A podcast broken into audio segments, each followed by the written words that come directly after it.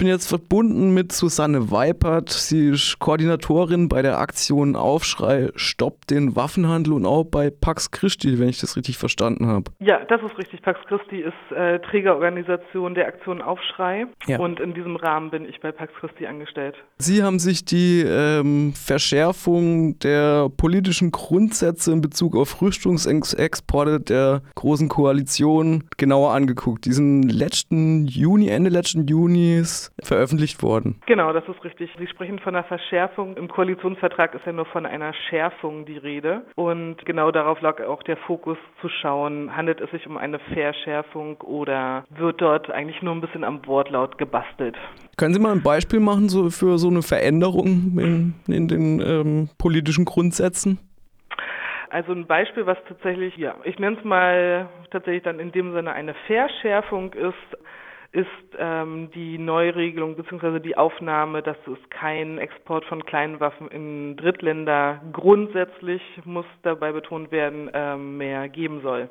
Das ist tatsächlich neu. Ansonsten zum Beispiel sowas wie die ähm, Konkretisierung, was ist denn eigentlich der Endverbleib äh, in einem Land. Das, dabei handelt es sich wiederum nur um eine Schärfung, weil nur der Sachverhalt, der eben vorher schon immer gängige Praxis war, nur klargestellt wurde. Also vorher dachten wir immer, wenn von einem Endverbleib in einem Land die Rede ist, also zum Beispiel Panzerexport nach Saudi-Arabien, sind wir davon ausgegangen, das muss in diesem Land verbleiben.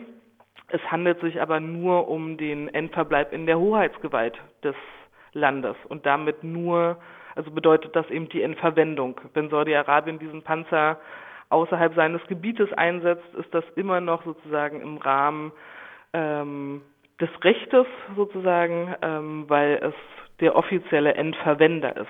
Also es geht nicht darum, dass es im Land verbleibt, sondern nur bei dem offiziellen Empfänger. Okay, warum äh, will denn, warum hat denn die Große Koalition diese politischen Grundsätze überhaupt neu gefasst? Und warum könnte man nicht einfach Gesetze erlassen, die das regeln? Ja, dafür kämpfen wir tatsächlich seit äh, Beginn der Kampagne, seit 2011, dass es ein Gesetz gibt, ein Rüstungsexportkontrollgesetz, was alle rechtlichen Regelungen bzw. die politischen Grundsätze sind ja auch nicht rechtsverbindlich, das muss man ja auch mal dazu sagen, sind, ist ja wirklich nur eine Handlungsanleitung, dass diese eben in einem Gesetz zusammengefasst werden. Also es gibt daneben äh, ja das Kriegswaffenkontrollgesetz und die Außen- und das Außenwirtschaftsgesetz, die alle Rüstungsexporte regeln.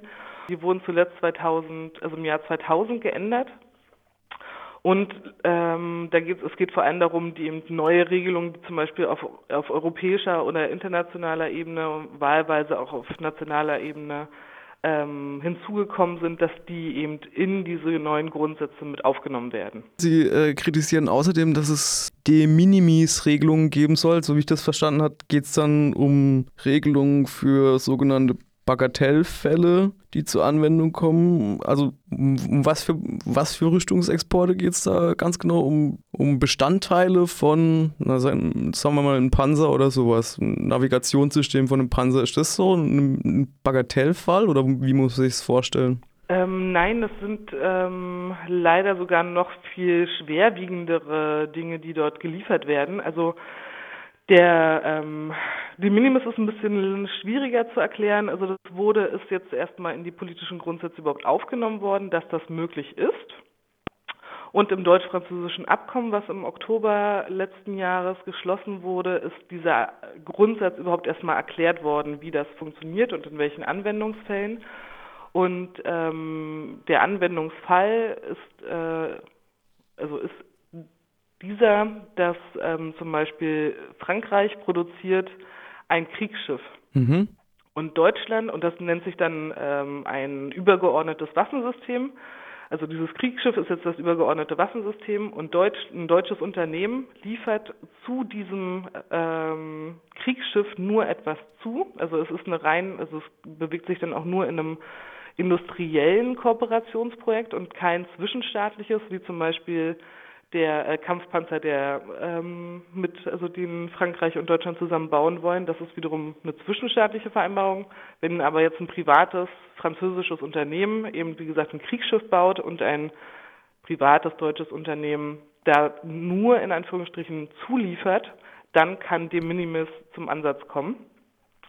Und wenn zum Beispiel Deutschland jetzt eine Bordkanone für dieses Kriegsschiff liefert, dann ist die Bordkanone an sich selbst eine Kriegswaffe nach dem Minimis. Wenn die Kriegswaffe, die dort dazugeliefert wird, weniger als 20 Prozent des Gesamtwertes von diesem Kriegsschiff ausmacht, dann muss die deutsche Regierung dem nicht mehr zustimmen, wenn Frankreich dieses Kriegsschiff zum Beispiel nach Saudi-Arabien exportieren möchte.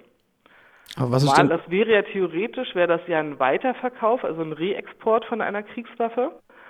Ähm, und dem muss dann Deutschland aber nicht mehr zustimmen. Frankreich darf dann alleine darüber befinden, an welches Land ähm, sozusagen, also das deutsche, die deutsche Kriegswaffe, die eben in ein übergeordnetes System integriert wurde, so ist die Sprachregelung, ähm, muss einfach nicht mehr diesen Export kontrollieren. Also Deutschland verliert sozusagen damit seine Kontrolle über den Weiterverkauf ähm, dieser Waffe.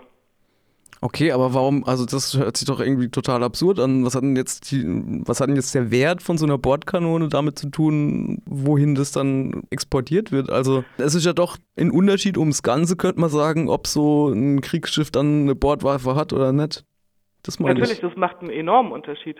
Wie gesagt, die ähm, Sprachregelung ist hier eben auch, dass also es wird von übergeordneten Waffensystemen gesprochen und wie dann auch die Definition davon ist. Also und ist zum Beispiel auch ein äh, Panzer, auf den dann wiederum äh, eine, ja, auch eine ähm, Feuerleiteinrichtung zum Beispiel montiert wird, ähm, die man wahlweise dann runterschrauben kann und wiederum auf was anderes ähm, montieren kann.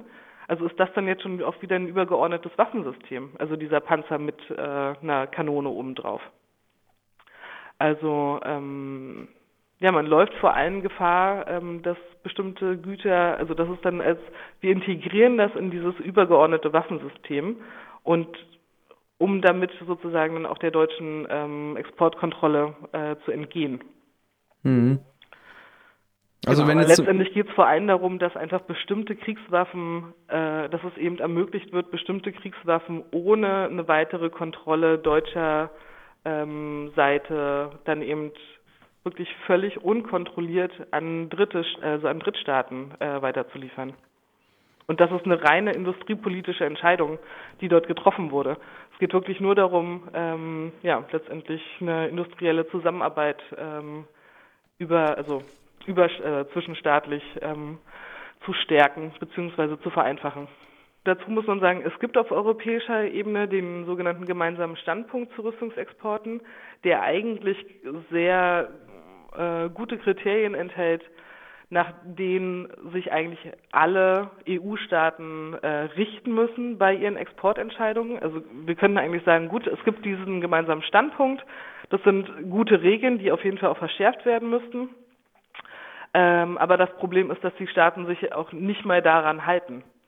Also wenn, selbst wenn wir europäische Rüstungskooperationen hätten und wir sagen würden, gut, wir nehmen das in Kauf, ähm, dann, also um zum Beispiel Kosten zu senken, was ja ein gängiges Argument ist, ähm, den man allerdings auch nicht verfangen sollte, äh, oder was nicht verfängt, so, ähm, ist wirklich das größte Problem, dass A, der gemeinsame Stand, also die gemeinsamen europäischen Regeln zu Rüstungsexporten werden eben nicht streng genug angewendet und die zwischenstaatlichen Regelungen, die eben jetzt so getroffen wurden, wie gesagt, zwischen Deutschland und Frankreich und die dann wahlweise auch zum Beispiel zwischen Deutschland und Spanien oder Frankreich und Spanien äh, getroffen werden, dass man dann eben jeweils mit dem Land kooperiert und dort auch vor allem die Endmontage ähm, von gemeinsam produzierten Rüstungsgütern hinverlegt, wo eben die Exportregeln einfach am laxesten ausgelegt werden.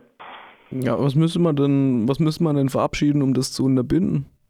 Also wenn es nach der Aktion Aufschrei Stopp den Waffenhandel geht, ein Rüstungsexportkontrollgesetz, das ähm, A, die, also dass die Rüstungsexporte wirklich zu einer, also grundsätzlich überhaupt erstmal zu einer Ausnahme macht, dass es nicht gängige Praxis ist, dass wir jedes Land der Welt aus- und aufrüsten vor allem und dass jeder Export ähm, begründet werden muss. Also wenn gegen die, also wenn es, also wie gesagt, es soll nur eine Ausnahme sein, dass Waffen überhaupt exportiert werden sollen oder dürfen. Und wenn das passiert, dann muss das begründet werden. Das muss die Bundesregierung nämlich bis heute nicht. Sie muss nicht erklären, warum sie zum Beispiel Saudi-Arabien oder auch die Türkei, die völkerrechtswidrig gegen Syrien vorgeht, warum sie trotzdem diese Länder beliefert. Sie muss das einfach nicht begründen. Sie, äh, das fällt sozusagen äh, offiziell in die exekutive Eigenverantwortung der Bundesregierung. Wird auf, also Waffenexporte werden auch vom Wirtschaftsministerium genehmigt. Das ist federführend. Wenn es aber um krit sogenannte kritische Rüstungsexporte geht, dann entscheidet der Bundessicherheitsrat. Das ist ein geheimtagendes Gremium, dem fast alle Mitglieder der Bundesregierung angehören und dem sitzt dann wiederum auf, also sitzt Frau Merkel vor. Und weiterhin sind äh, dann auch der Außenminister Maas, ähm, genau, also Altmaier als Wirtschaftsminister, aber auch die Verteidigungsministerin ähm, und die Justizministerin zum Beispiel sind in diesem Gremium vertreten. Also da ist auch die ganze, dann auch sind alle Regierungsparteien ähm, dort vertreten und entscheiden darüber. Aber auch da, das ist nicht transparent, wer welche Entscheidung dort trifft. Und wer also welche Positionen vertritt. Genau, also zum Beispiel hat jetzt Maas einmal einem Export gegen Saudi-Arabien widersprochen, das wissen wir nicht. Ähm, waren sich alle einig, dass das eine gute Sache ist. Aus welchen Gründen macht man das? Welche Interessen ähm, werden da eigentlich vertreten? Warum, ähm, also wie stark wurden da die Menschenrechte zum Beispiel vom Auswärtigen Amt gemacht? Ähm, das ist alles nicht transparent. Wie gesagt, das ist ein geheimtagendes Gremium, was darüber entscheidet. Und der Bundestag und die Öffentlichkeit werden ja erst im Nachhinein, wenn die Entscheidung schon getroffen ist, dann darüber ähm, informiert. Und es gibt keinerlei rechtliche Handhabe gegen eine Entscheidung dann auch vorzugehen. Die ähm, Verantwortung und entsprechend auch die Rechenschaftspflicht liegt ähm, allein bei der Bundesregierung und die Rechenschaftspflicht ist wirklich das absolute Manko ähm, bei der Rüstungsexportpolitik, weil es die einfach nicht gibt. Wie gesagt, es gibt die Berichtspflicht, ähm, wir sind dann schon immer ganz froh, wenn der Bericht dann nicht erst ein Jahr später kommt, sondern vielleicht schon ein halbes Jahr früher.